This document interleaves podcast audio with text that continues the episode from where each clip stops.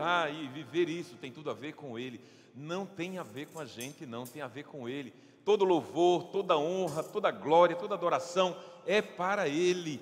Por isso, tudo que nós viemos a fazer aqui é para glorificar o nome dEle. Ele é o centro de todas as coisas. Por Ele todas as coisas foram feitas, e sem Ele nada do que foi feito se fez, diz a palavra. Então nós fomos criados para o louvor da glória de Deus. Você está aqui nessa tarde para o louvor da glória de Deus. Você será abençoado com a palavra, com a ceia, para o louvor da glória de Deus. Então tem tudo a ver com Ele. Então louve a Deus na beleza da sua santidade. Então sejam muito bem-vindos, que a graça e a paz de Jesus invada teu coração.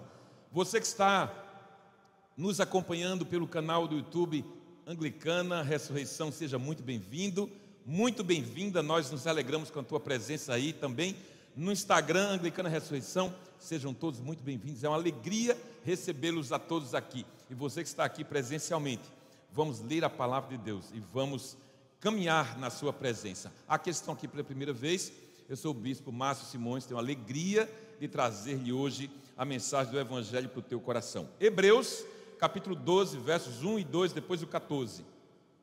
Hebreus, carta aos Hebreus, capítulo 12, versos 1 e 2, depois o verso 14.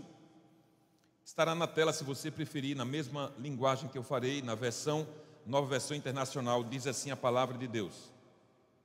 Portanto, também nós, uma vez que estamos rodeados por tão grande nuvem de testemunhas, livremo-nos de tudo que nos atrapalha e do pecado que nos envolve, e corramos com perseverança a corrida que nos é proposta, tendo os olhos fitos em Jesus, autor e consumador da nossa fé. Ele, pela alegria que lhe fora proposta, suportou a cruz, desprezando a vergonha e assentou-se à direita do trono de Deus. Verso 14: Esforcem-se para viver em paz com todos e para serem santos. Sem santidade, ninguém verá o Senhor. Esta é a palavra do Senhor. Nós damos graças a Deus. Você pode sentar, fique à vontade. Obrigado, Jesus. Obrigado por tua palavra. Obrigado pelo teu espírito. Obrigado pela tua igreja. Obrigado por nos reunir aqui nessa tarde, início de noite, te louvando nesse primeiro dia da semana, te exaltando, ouvindo tua voz, esperando, ó Deus, a transformação que o teu Espírito promove em nossos pensamentos e corações. Vem agora e fala conosco, Senhor, em nome de Jesus. De nada terá adiantado virmos e termos chegado a este lugar sem que, sem que ouçamos a tua voz tua direção para a nossa vida. Então quero te pedir, Senhor, uma bênção muito especial sobre cada filho e filha tua que estão que está aqui nessa tarde e aqueles que estão nos acompanhando em diversas cidades e lugares, não importa. Abençoa, Senhor, que a tua palavra possa entrar no seu coração e promover a transformação que propõe. Vem, Espírito de Deus, e faz isso acontecer. Sozinhos nós não somos capazes, mas tu és o Espírito que convence o homem do pecado, da justiça e do juízo. Então vem agora e faz isso em nós, em nome de Jesus. Que as palavras da minha boca, que o meditar do meu coração sejam sempre agradáveis na tua presença. Senhor, rocha minha e redentor meu. Amém. Amém. Bem-vindos então à nova série da ressurreição, mês de outubro. Essa é a nona série deste ano e nós temos a alegria de trazer uma palavra nesse mês de outubro todo sobre santidade. E isso vai ser acompanhado nas, nas lives do bispo a cada manhã, às sete e meia da manhã. Então, se você ainda não conhece, Anglicana Ressurreição, Instagram, vai lá, se inscreva nesse canal e no momento certo você vai receber uma notificação e você poderá participar e a gente é, a gente detalha mais ainda durante a semana aquilo que vemos aqui no sermão. Também nas células que acontecem durante toda a semana nas diversas casas, lugares da cidade, de casais, de jovens, de adolescentes, mistas. e de homens e mulheres, então faça parte, procure uma célula, entre no nosso aplicativo. Você que ainda não conhece, vai lá no, no Google Play ou no Apple Store e você baixa o aplicativo Anglicana Ressurreição e você pode ter um conhecimento maior da nossa igreja e fazer parte de uma de nossas células. Muito bem. Agora que a nossa mesa está repleta da graça de Deus, os grãos da graça invadiram aquela mesa nossa e, e, e, assim ela sufoca, esses grãos sufocam qualquer tipo de semente contrária àquilo que Deus quer estabelecer em nós. Agora vamos lutar por uma vida que dignifique a presença de Deus em nós porque ser salvo não é apenas o que aconteceu com o ladrão na cruz. O ladrão na cruz, ele foi salvo, imediatamente foi para a glória celestial. Mas não foi assim com você, graças a Deus por isso, você está aqui. Então você tem algo a mais a fazer aqui, você tem propósito de Deus a cumprir aqui na terra. Então, para isso é preciso ter uma vida diferenciada. E a isso nós damos o nome de santidade. E o que seria uma vida de santidade? Não é uma vida perfeita, porque isso é impossível. Nós somos seres imperfeitos. E as nossas imperfeições, elas impossibilitam qualquer pensamento de que tenhamos uma vida perfeita, uma vez que nós, quando, quando linkamos a palavra santo àquilo que a igreja e a tradição é, cristã nos trouxe de uma figura na parede, um olhar pueril, uma bochechinha rosada e uma auréola na sua cabeça, disse, nunca eu serei um santo. Mas a Bíblia e Deus te chama para a santidade. Então é só preciso entender que eh, ser santo não é ser perfeito. Também não é vida de mosteiro, isso é implausível, porque no mosteiro eu posso até me afastar do urbano, eu posso até me afastar de um monte de coisa, não ter sinal do Wi-Fi, para não ver o YouTube, aquilo que me atrai, mas eu tenho uma mente pecaminosa, que vai comigo para o mosteiro. Então é implausível. Também não é uma vida de anjos, porque isso é inacessível, uma vez que Deus não nos salva para nós nos tornarmos seres angelicais. Ele nos salva, Ele nos salva para que nós continuemos como homens e mulheres modificados, transformados pela ação do Seu Espírito em nós. E também não é o perfeccionismo que a gente possa eventualmente exigir nos outros. Às vezes as pessoas se afastam da igreja porque não encontram perfeição na igreja, vai se afastar de todas. Todas elas são imperfeitas. Então não é perfeccionismo, isso é inadmissível. Mas uma vida de santidade é possível sim.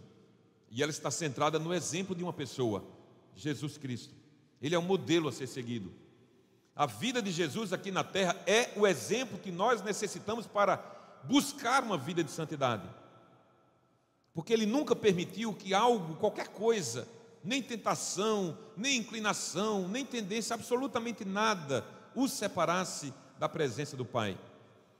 Então, santidade é o esforço de um salvo, ajudado pelo Espírito de Deus, para não quebrar sua comunhão com Ele. Em linhas gerais é isso. E talvez você, você, é, à primeira vista, você discorde de mim com a palavra esforço, mas é o que está na palavra de Deus. Eu não estou trazendo nada novo, está na palavra de Deus. Está em Hebreus 12, 14. Sem santidade, esforcem-se por ela, porque sem a santidade ninguém verá o Senhor. Graça é o que nos traz a salvação, mas a santidade é um esforço seu e meu. É preciso entender que a salvação é graça, mas a santidade demanda nosso esforço.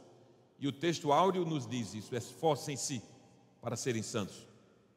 Com essa afirmação como pano de fundo, vamos à nossa primeira mensagem da série: o inimigo da santificação. Sim, porque todas, sem exceção, todas as coisas importantes da nossa vida têm oposição e têm opositores.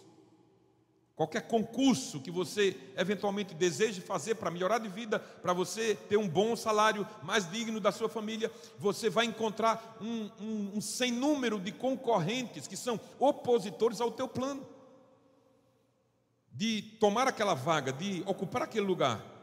Na santificação também há oposição, há opositores a que nós sejamos isso que Deus quer que nós sejamos.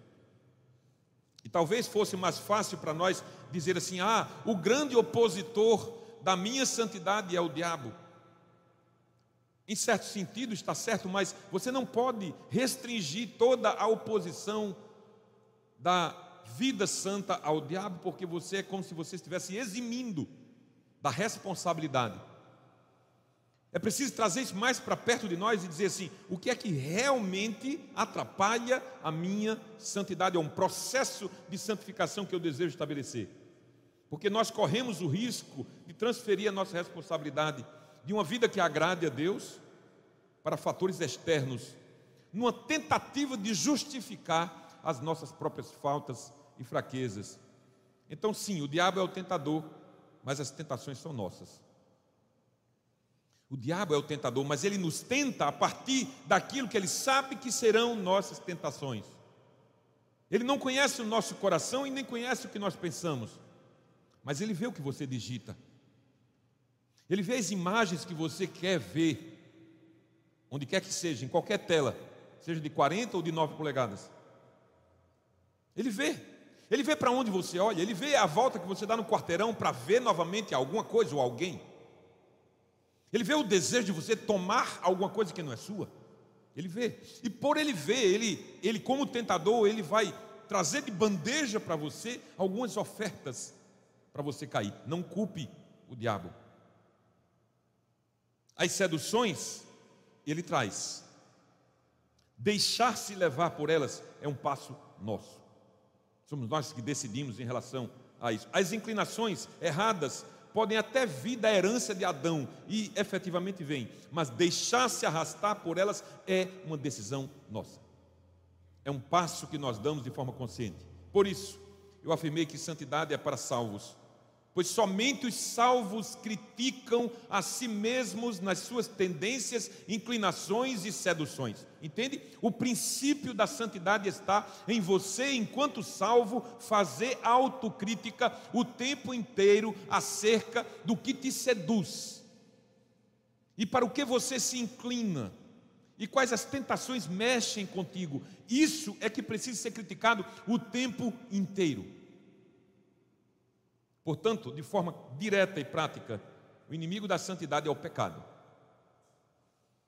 A palavra pecado, ela quer dizer errar o alvo, e no caso, o alvo de Deus. E quando eu me afasto de Deus, quando eu dou as costas a Deus, por várias ações que eu tomo aqui, eu peco com coisas que a gente conhece como roubo, é, é, é, é adultério, é, inveja, ciúme, pornografia, tantas outras coisas. Você peca esses pecados conhecidos por nomes quando você está de costas para Deus, quando você se rebela contra Ele. Então, o pecado, sim, e aí ele, você traz mais para perto de você. Não é o diabo, não é um fator externo, sou eu. Eu que sou um pecador na essência. Eu que acabo por concordar com o tentador. Então, como combater o pecado? Essa é a nossa questão aqui, para a gente começar nessa série. Eu combato o pecado de que forma? Em primeiro lugar, quando eu sei o que ele é e conheço a sua força. Você sabe o que é o pecado em você? Você sabe as suas fraquezas? Você conhece o seu calcanhar de Aquiles? Você sabe o que é que lhe inclina e, e o que é que, quando passa determinada imagem, mexe contigo? Você sabe. Somos adultos aqui. Não passe a mão na própria cabeça. Seja sério, seja honesto, seja determinado em combater o mal que quer te destruir. Então diga: eu tenho essa inclinação, eu tenho essa sedução que mexe comigo, que me afeta, que mexe com os meus sentimentos, que mexe com as minhas emoções. Então eu sei quais são, é preciso saber quais são, e nós, como adultos, sabemos quais são. É prudente quando se viaja para algum lugar que ainda não se conhece, pesquisar sobre o lugar. E hoje nós temos enormes e boas facilidades, o Waze, Google Maps, Google, para pesquisar alguma coisa, um hotel, uma estrada, e você vai descobrir, você precisa saber. Então você está o tempo todo vigilante, você não vai ser pego de surpresa. O conhecimento prévio evita surpresas e prejuízos. Então, que estrada você vai tomar? Para que cidade você vai? Que hotel você vai pernoitar? Tudo isso você precisa saber antes, para não ser pego de surpresa. A primeira coisa que Deus faz quando torna alguém uma nova criatura em Cristo é iluminar-lhe o coração.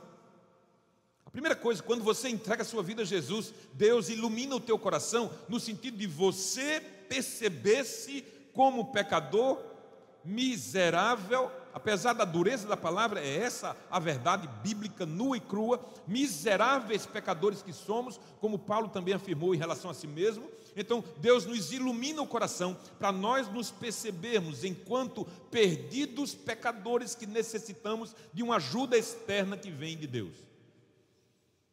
E isso está lá em 2 Coríntios capítulo 4, verso 6, ele diz: Ele mesmo, Deus, brilhou em nossos corações para iluminação do conhecimento da glória de Deus na face de Cristo. Então é como se uma lanterna acendesse no nosso coração, mostrando os pontos fracos. Eu não sei se você já fez um exame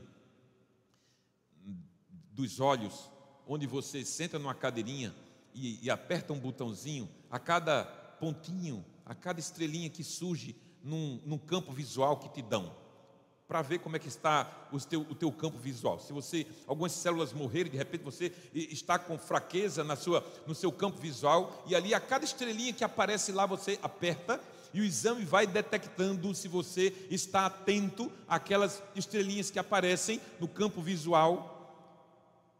Você precisa estar atento àquilo que, que são tuas fraquezas, que podem te derrubar, que podem te destruir, contra aquilo que Cristo está construindo em você. É preciso conhecer quem você é e quais são as suas fraquezas.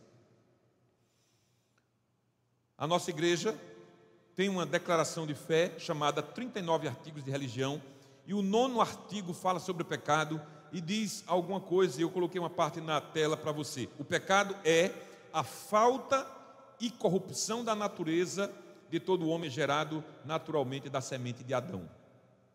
Isso quer dizer Todos nós, você, eu, nossos pais, nossos antepassados, os nossos descendentes, aqueles que ainda virão. Então, às vezes, você olha para o teu filhinho que nasceu novinho, bonitinho, cheirosinho, aí diz, ah, que fofinho, ai que lindinho, mas é um pecadorzinho que está ali. E aquele pecadorzinho, quando chegar um ano, um ano e pouco, já vai brigar. Antigamente, no meu tempo, era brigar pela boneca ou pelo carrinho. Hoje é brigar pela tela de 9 polegadas do YouTube mas briga. Briga. Bate na mesa, faz escândalo. Eu quero. Porque ele pensa que tudo, tem, tudo, tem tudo a ver com ele. E quando ele cresce em Cristo, ele descobre que não tem tudo a ver com ele, tem a ver com Cristo. E ele bate na mesa e diz: Mas eu quero. Mas não pode, meu filho. Mas eu quero. Por quê? Porque ele é um pecadorzinho. Então, nós fomos corrompidos na natureza humana da semente de Abrão, de, Abra, de Adão, pelas quais o homem se afasta da retidão original e é de sua própria natureza inclinado ao mal. Então, a nossa própria natureza, diz a declaração de fé anglicana, a nossa própria natureza é inclinada para o mal. De sorte que toda carne sempre cobiça contra o espírito, e por isso toda pessoa que nasce neste mundo merece a ira e a condenação de Deus. Por mais difícil que você ache digerir isso. Todos gostam quando a gente diz que Deus é amor. Ah, Deus é amor. Que maravilha, Deus é amor. Deus é um Deus Pai. Deus é um Deus que acolhe, que abraça. Tudo isso é verdade. Mas Deus é um Deus de justiça. O amor de Deus não exclui, não deleta a justiça que está nele, o senso daquilo que é justo. Então, todos nós, pecadores, merecemos a ira e a condenação de Deus. Por isso que aquele centurião disse: Eu não sou digno, Jesus, que você entre na minha morada, mas por favor, diga uma palavra só e o teu servo ficará curado. É esse sentimento que nós precisamos de ter. Não somos dignos, na verdade, este culto, por melhor que nós o preparemos, não o preparamos de, de acordo com a bondade, beleza e majestade de Deus que o recebe, pelas nossas imperfeições e nossa pecaminosidade. E essa enfermidade que nós contraímos desde Adão, porque o pecado é isso, é uma enfermidade, é uma infecção que afeta a raça humana inteira. Essa enfermidade tem cura. Tem cura. Pode ser o mais vil pecador, pode ser aquele que esteja atolado no mais desgraçado pecado Pode ser que se, des, se descortine uma rede de prostituição infantil, o pior pecado que você possa imaginar. Ainda assim, a Bíblia diz que aquele pecado, aquele pecador tem cura. O novo nascimento em Jesus Cristo é a cura. O único nascido de mulher que não foi afetado com a infecção do pecado foi Jesus. É o único. Mas Paulo, apesar da grande estatura espiritual que nós atribuímos a ele pelo, pelo, pelos escritos sagrados, ele chegou a dizer assim: vê só, Romanos 7,19: O que eu faço não é o bem que eu desejo, mas o mal que eu não quero fazer, esse eu continuo fazendo. Mas que luta é essa dentro de mim? Como é que eu não consigo fazer o bem que eu quero fazer? Como é que eu, como é que eu acabo fazendo o mal que eu não queria fazer? Eu tinha decidido não fazer isso, eu tinha decidido não tomar aquele copo de, de, bebida, eu tinha decidido não sair com aquela menina, eu tinha decidido não aceitar aquela cantada, mas acabei indo, é a mesma coisa. A, a humanidade é uma só, nós estamos repetindo um padrão, e esse padrão foi adotado em Adão, quando ele deu as costas para Deus, e Deus o expulsou do jardim. que faço não é o bem que eu desejo, e o mal que eu não quero fazer, esse acabo fazendo. Duas deduções lógicas nós podemos tirar desse texto. Primeira, o pecado é a infecção que me fez enfermo junto com todos ao meu redor. Meu filho, meus pais, meus colegas de trabalho, cuidado com eles, meus colegas de faculdade, cuidado com eles, meu chefe, meu subordinado, todos estão afetados com a mesma infecção. Então, a primeira dedução lógica desse texto de Paulo é: todos pecaram, todos estão infectados, e todos, não somente eu, os que estão ao meu redor, aqueles que eu reputo como pessoas de bem, aqueles que eu reputo como gente boa, aqueles que eu reputo como santos, ainda assim são pecadores. E a segunda dedução é: a força dele é grande dentro de mim, e sozinho eu não sou capaz de vencer. Eu preciso de uma ajuda externa. Inácio de Loyola, santo para a igreja romana, século XVI, como movimento de contra-reforma, ele era um militar, ele se tornou um grande cristão para os católicos romanos, e ele criou uma sistemática de combater todo o mal. Então, tinha hora para tudo. De manhã, tal hora, oração, depois café da manhã, depois uma oração novamente, depois tal atividade, tal atividade. Você encheu o seu tempo de tal forma que você não tivesse nem a possibilidade de pensar em pecar, e isso não é possível. O nosso pensamento é muito rápido. Os psicólogos dizem que nós pensamos e pensamos muita, muitas coisas involuntárias, coisas que nós não chamamos e vêm. Porque há uma tendência natural, uma inclinação natural para o mal em nós.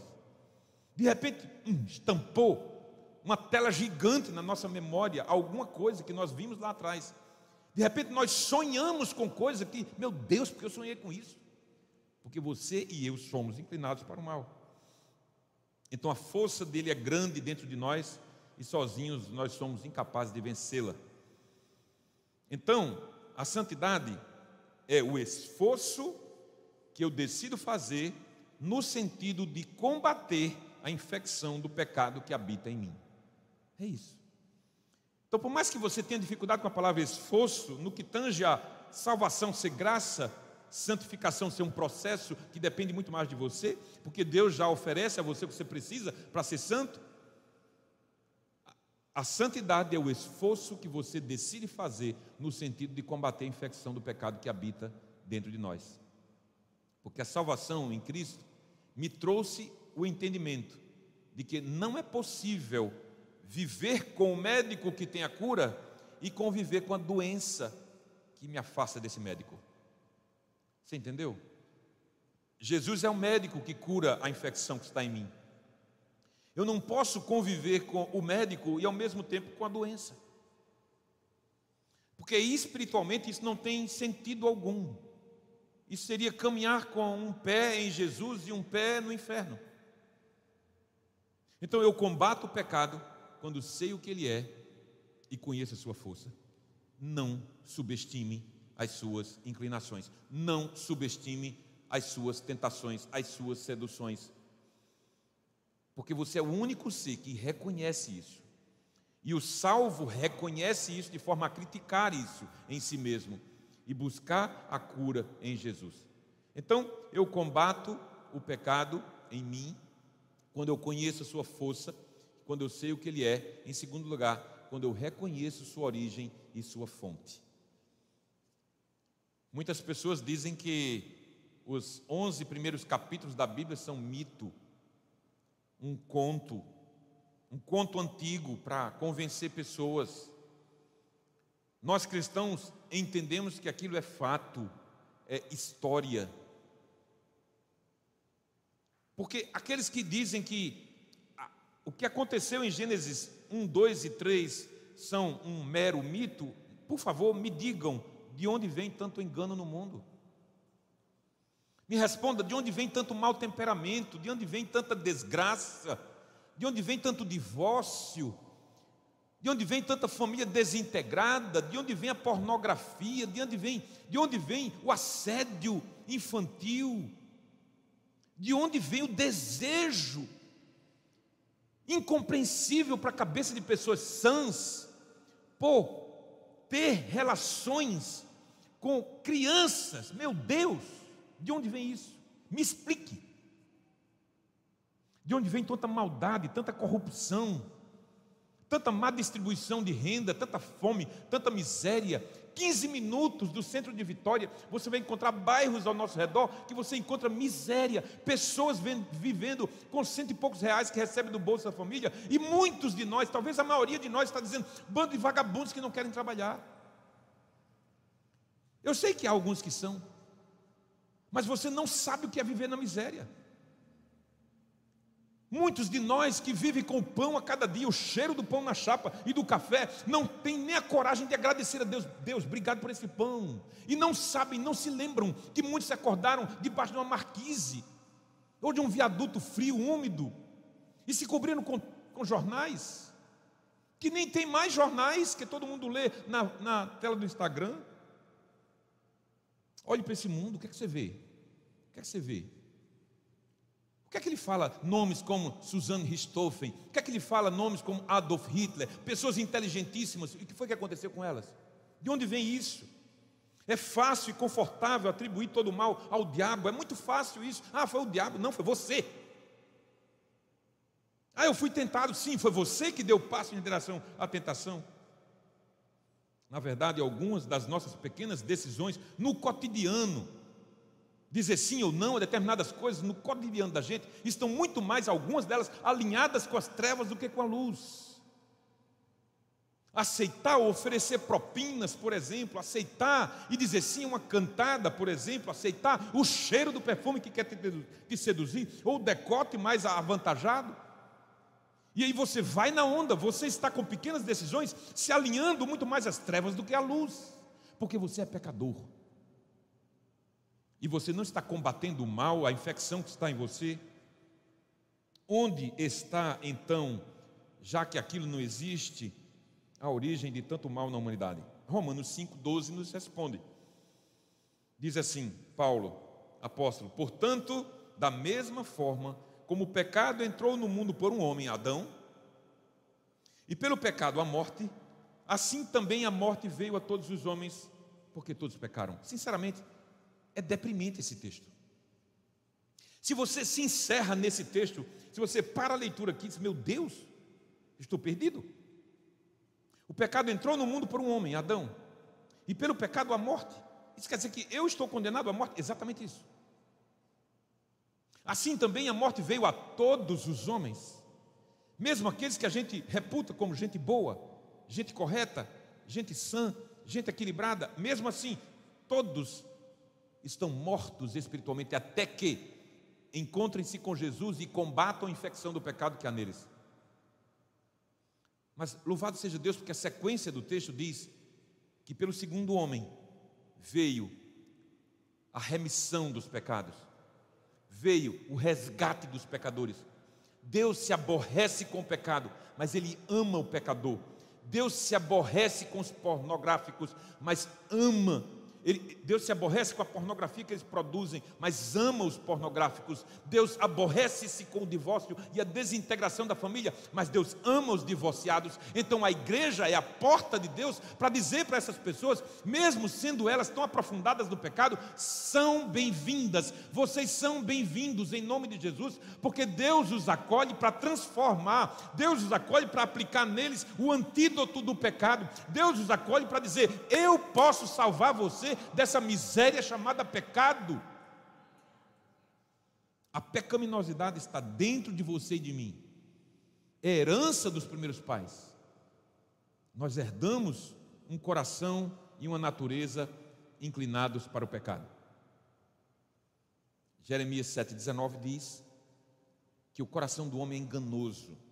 Não há nada mais corrupto do que o coração do homem. Só Deus pode sondar os pensamentos e os, e os corações. Só Deus pode entrar lá no coração do homem. A compreensão humana, os afetos, daí tanta briga dentro de casa, a vida afetiva, daí tanta separação, daí que muitas pessoas trocam de marido e de esposa a cada dois anos, porque os afetos, a compreensão humana, o poder do raciocínio, a vontade, tudo está em certa medida infeccionado pelo pecado. A conversão, a volta para Deus que o pecador dá ao ser por ele tocado, é o começo de uma nova vida. A expressão de Jesus, daí a expressão de Jesus, novo nascimento. Ah, Nicodemos, é necessário nascer de novo.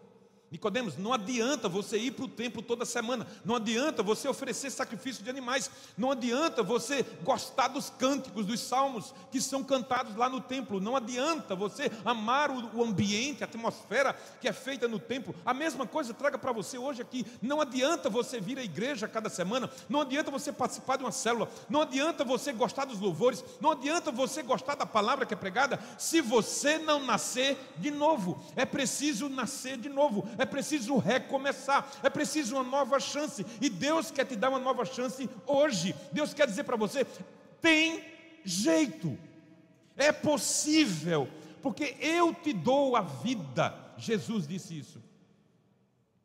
Nicodemos, é necessário nascer de novo. Nascer de novo é reconhecer a origem e a fonte do pecado e agora posicionar-se contra ele. Nascer de novo é o primeiro degrau para a vida de santidade que o Senhor deseja que nós tenhamos. É o marco divisor na nossa relação com a infecção que tantos males nos causam. Então eu combato o pecado quando sei o que ele é e conheço sua força, eu combato o pecado quando reconheço sua origem e sua fonte, mas especialmente isso. Eu combato o pecado quando eu fixo o meu olhar naquele que o venceu. Queridos, veja, Jesus, Jesus venceu o pecado. Jesus viveu tentações. A Bíblia diz que em todas as coisas ele foi tentado. Você, você, você tem ideia do que é isso? Em todas as coisas. Qualquer assunto que você pensar, a Bíblia diz que Jesus foi tentado em todas as coisas, porém sem pecar. O pecado nunca surgirá de maneira honesta para você. Nunca. O tentador que trabalha para que nós caiamos em pecado o tempo todo, nunca chegará ao nosso ouvido para dizer assim: Ei, vem cá, eu sou teu inimigo mortal, eu vou acabar com você, eu vou destruir você. Sabe aquela expressão antiga? Eu vou acabar com a tua raça? Nunca o diabo vai chegar para você e vai dizer isso. Ele nunca vai dizer assim, vai aqui, ó, aqui, ó, isso aqui, isso aqui é para eu te destruir. Nunca vai dizer. Ele vai dizer, vai que é bom. Ele vai dizer para você, vai nessa que é gostoso, é legal. Todo mundo está fazendo, só você, seu bobo. Só você não está fazendo. É isso que o diabo faz. Ele engana, ele é um enganador. A honestidade não é própria do pecado e nem do tentador. Pelo contrário, ele se aproxima de nós como se aproximou de Judas, com um beijo. Um beijo. Um beijo que poderia significar intimidade, comunhão, conhecimento, um cumprimento, ósculo santo. Um beijo, mesmo que aquele beijo tenha lhe custado a vida. Ou como a serpente no Éden, mostrando a Eva como aquele fruto era desejável agradável aos olhos e desejável ao paladar, mesmo que lhe custasse a expulsão do jardim. Ou ainda como Davi no ócio do palácio, desejou a mulher Batseba e adulterou com ela e ainda mandou matar o marido. É assim que o pecado vem. Nenhum pecado no começo diz para você: olha, isso é errado, isso é pecado. Pecado raramente parece ser pecado no início. Raramente. Normalmente você vai, não, isso é bobagem, isso é nada demais. Por essa razão devemos orar e vigiar para não cair em tentação. O que fazer? Hebreus, nosso texto de hoje, versículos 1 e 2 responde: Livremos-nos de tudo o que nos atrapalha. O que é que te atrapalha? Ok, dê uma paradinha. O que é que te atrapalha? Aplica isso na tua vida agora. O que é que te atrapalha? O chefe está te atrapalhando? Está dando em cima de você? O colega que compete com você está te atrapalhando e não deixa você desenvolver uma fé madura, equilibrada, que combate a infecção do mal? É isso? O que é que te atrapalha? Os desejos que você tem por alguma coisa em especial que te destrói, um vício, é isso que te atrapalha? Livremos-nos de tudo o que nos atrapalha e do pecado que nos envolve, porque o pecado é envolvente. O pecado cheira legal. O pecado atrai os nossos olhos. O pecado diz que coisa boa. Ai, como eu gostaria. Ai, como eu queria fazer isso. Será que pode? Será que é possível? Sabe quando os discípulos, ou, ou melhor, os fariseus perguntaram a Jesus: Ô oh, Jesus, é lícito dar carta de divórcio? Sabe quando a pessoa chega para mim e diz, pastor, isso é pecado? Eu já sei, o cara já fez. O cara chega para mim, isso é pecado? Já fez. Acaba com essa bobagem. Se você tem o Espírito de Deus, o Espírito está dizendo para você todas as vezes, em todos os momentos, tudo me é lícito, mas nem tudo me convém. Tudo eu posso lançar mão, tudo eu posso olhar, tudo eu posso tocar, mas nem tudo me convém. Há algumas coisas que vão me destruir. Então, como eu sou em essência um pecador, se eu me envolver, porque o pecado é envolvente, se eu me envolver, eu vou ser destruído. O que é que te atrapalha? O que é que te envolve? Livremos disso, livremos-nos disso e corramos com perseverança a corrida que nos é proposta. Não tenho como não me lembrar de José correndo da mulher de Potifar. Porque a mulher de Potifar era uma egípcia, bonita, rica, cheirosa, decotada, sabe aqueles cílios que a gente vê nos filmes de antigamente? Pronto. E aí aquilo atraía José. Mas José determinou no seu coração que ia correr. E aí, quando um crente corre de situações como essa, diz assim: Mas eu vou ser considerado como frouxo. Vão dizer que eu brochei? Brocha, em nome de Jesus, porque você é de Deus. Você é filho de Deus. Você não tem que aceitar as cantadas desse mundo. Você não tem que ceder aquilo que o teu coração pede, enquanto um pecador miserável que você é. Você vai dizer: Não, não, não, não. Eu sou filho de Deus e por ser filho de Deus eu digo não a essa cantada. Entende isso? É assim que é. É assim que é. Corro com perseverança a corrida que me é proposta. Qual é a minha corrida proposta? É ser filho de Deus.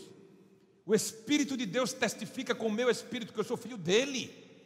Sendo filho dele, eu não vou entrar nessa. Eu vou correr com perseverança, tendo os olhos fitos em Jesus. Sabe por quê, gente? Porque nós podemos até ter referenciais na igreja. Eu tenho. Meu primeiro pastor foi meu pastor por dois anos. Eu me lembro dele, eu me lembro dos exemplos que ele me deixou. E são úteis para mim até hoje. Há pessoas com as quais hoje eu convivo que tem, são referenciais para mim, beleza, mas elas podem falhar. Jesus jamais falhará. Por isso que eu fito os meus olhos em Jesus, eu olho para os referenciais, eles são importantes para mim, mas eu fito os meus olhos em Jesus, porque só Ele é o autor e consumador da minha fé. Meus irmãos, vida de santidade acontece para aqueles que, que têm os olhos fitos em Jesus, de manhã, de tarde e de noite. Ouça a palavra de Deus, ligue o seu celular, ligue no aplicativo da nossa igreja, busque uma, a Bíblia, escute a Bíblia, leia a Bíblia, leia outros livros, vai caminhar, leva alguma coisa para você ouvir, para você se conectar a Jesus Cristo, porque este é um tempo que nós vivemos de muitas conexões. O povo, as pessoas, a sociedade está conectada o tempo todo, ligada em Wi-Fi, em 4G o tempo inteiro, mas se diz desconectou de Deus. Nós precisamos voltar isso e é preciso investir nisso. Jesus, a cada manhã, Jesus, vem para o meu dia, abençoa o meu dia, dirige os meus passos, dirige os meus pensamentos, dirige o meu coração, transforma as minhas atitudes, porque eu quero estar conectado com o Senhor. É assim. É assim mesmo, visceralmente. É alguma coisa que tem que partir de dentro de você não é uma sugestão, é uma verdade bíblica. Ou você se santifica, ou você se destrói. Jesus venceu o pecado. Ele foi tentado em todas as coisas. Hebreus 4,15, se você quiser conferir depois. Então olhe para ele. Fixe os olhos em Jesus. De manhã, de tarde, de noite, a todo tempo. Peça a Ele que lhe socorra nas suas tentações. Peça a Ele sonhos que te alegre o coração como filho de Deus, não admitam a vida dupla. Não admitam a vida dupla, sabe? Estar na igreja e estar no mundo, eu chamo a esses de diabos crentes. Corra dessa situação. Deus deseja que você seja íntegro, honesto, santo, e demonstrou que é possível em Jesus. Eu quero terminar contigo hoje com a ilustração que o grande, conhecido como príncipe dos pregadores, Charles Spurgeon, um pregador batista do século XIX, ele, ele fazia essa, essa, trazia essa ilustração. Ele conta que naquele tempo dos tiranos, um, décadas antes da sua passagem pela terra, e, e me fez lembrar que algum tempo atrás a gente teve aqui no nosso Nordeste o cangaceiro Lampião, que passava nas cidades e pegava coisas importantes e ricas e caras das pessoas para poder manter o seu bando. E eu me lembrei do coronel Chico, Chico Heráclio, que meu pai tanto exaltava, e eram aquelas pessoas que ganhavam poder e um título para poder dominar a política, dominar as coisas numa determinada cidade, e, e, e graças a Deus que isso mudou muito, mas no tempo da ilustração, do nosso pregador, ele dizia que um tirano passou por uma cidade, e eram cidades pequenas, de 500 habitantes, 600 habitantes, e ele ia nas casas dos mais ricos e tomava coisas importantes para sustentar o seu bando. E depois, na praça principal da cidade, ele, ele junta tudo aquilo e ele desafia quem alguém se tinha para enfrentá-los, e, e não tinha ninguém, e ele descobriu que havia um ferreiro muito conhecido em toda a região por seu bom trabalho. Ele chamou o ferreiro prepare um par de algemas para mim. E o ferreiro foi, preparou um par de algemas e disse: Agora link com uma corrente esse par de algemas e faça uma para os tornozelos. E aí ele foi e trouxe, ele aprovou o trabalho, muito bom seu trabalho. Agora ligue da corrente dos tornozelos até a corrente dos pulsos. E ele foi e trouxe, e ele elogiou o trabalho do ferreiro. E aí chamou um dos seus capangas e disse: Agora prenda-o prenda o ferreiro. E ele vai conosco, porque ele vai ser útil na nossa caminhada, na nossa tirania. O diabo faz exatamente assim com aqueles que não lutam contra o pecado. Eu não sei se você quer ser essa pessoa. Acredito que não. Eu tenho fé que não. Mas pode ser que você esteja sendo nesse momento. Talvez você seja aquela pessoa que faz as melhores algemas para serem colocadas nas suas próprias mãos e pés. E andar cativo do inimigo das almas, porque não consegue combater o próprio pecado, porque ah, repudia o assunto santidade, porque diz que isso é exagero, extremismo de puritanos.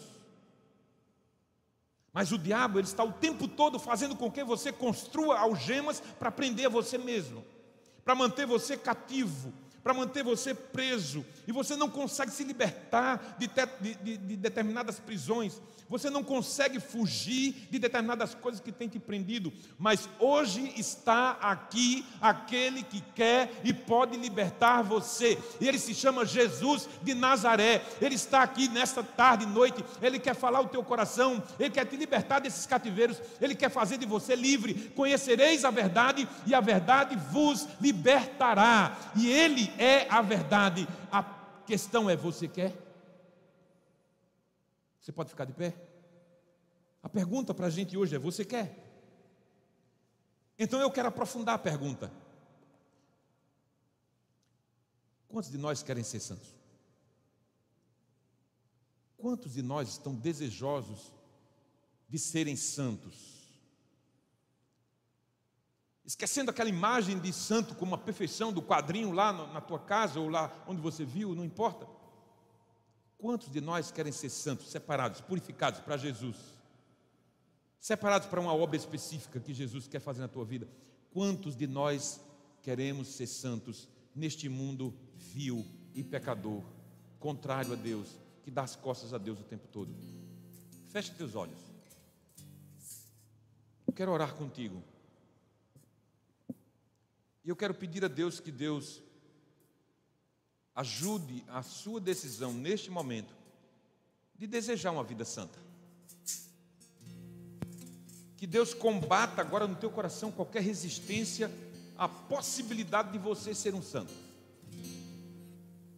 De repente você pode pensar assim: eu, um santo? Impossível.